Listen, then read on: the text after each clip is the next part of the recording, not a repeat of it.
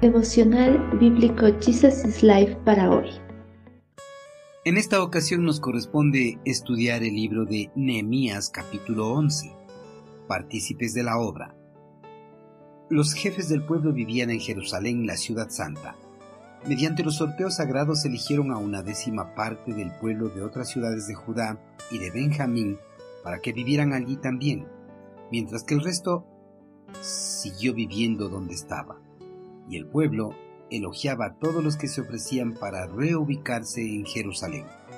Los israelitas que regresaron del cautiverio babilónico se habían asentado en las diferentes aldeas y ciudades de sus antepasados a lo largo de todo el territorio israelí.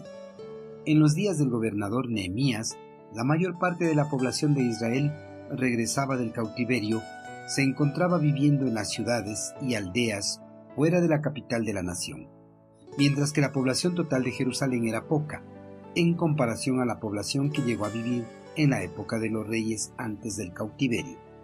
Una vez que los muros de Jerusalén fueron terminados, era importante que la ciudad nuevamente retomara su relevancia como capital de la nación.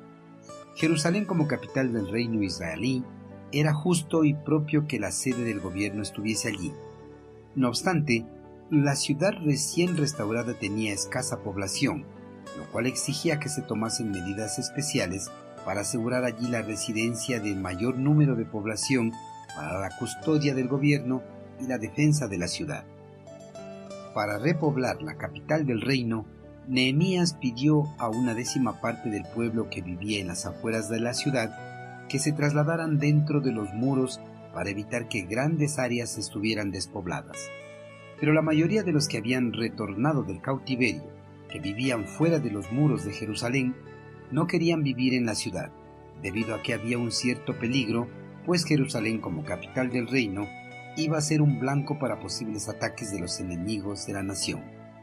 Ellos preferían permanecer en el campo o en las aldeas provinciales, lejos de todo peligro.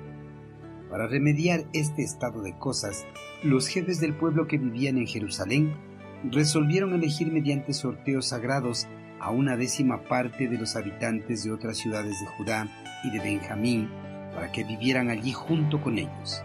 Sin remedio, el pueblo se sometió a la decisión de sus autoridades, puesto que en todos los momentos críticos de la historia judía se recurría a la suerte, cual era considerada por el pueblo como una decisión divina. Tras la decisión de sortear a los nuevos residentes en la capital, algunos israelitas se presentaron voluntariamente para ser parte de esta repoblación.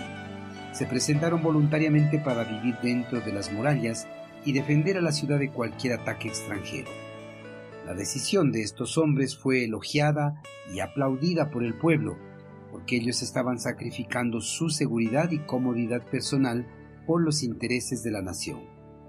Queridos hermanos, Nehemías y las autoridades del reino judío puesto que la mayoría de los que habían regresado del cautiverio no querían vivir en Jerusalén, hicieron un sorteo sagrado para que el 10% de todos los habitantes de las ciudades y aldeas del reino pasaran a vivir en la capital de la nación.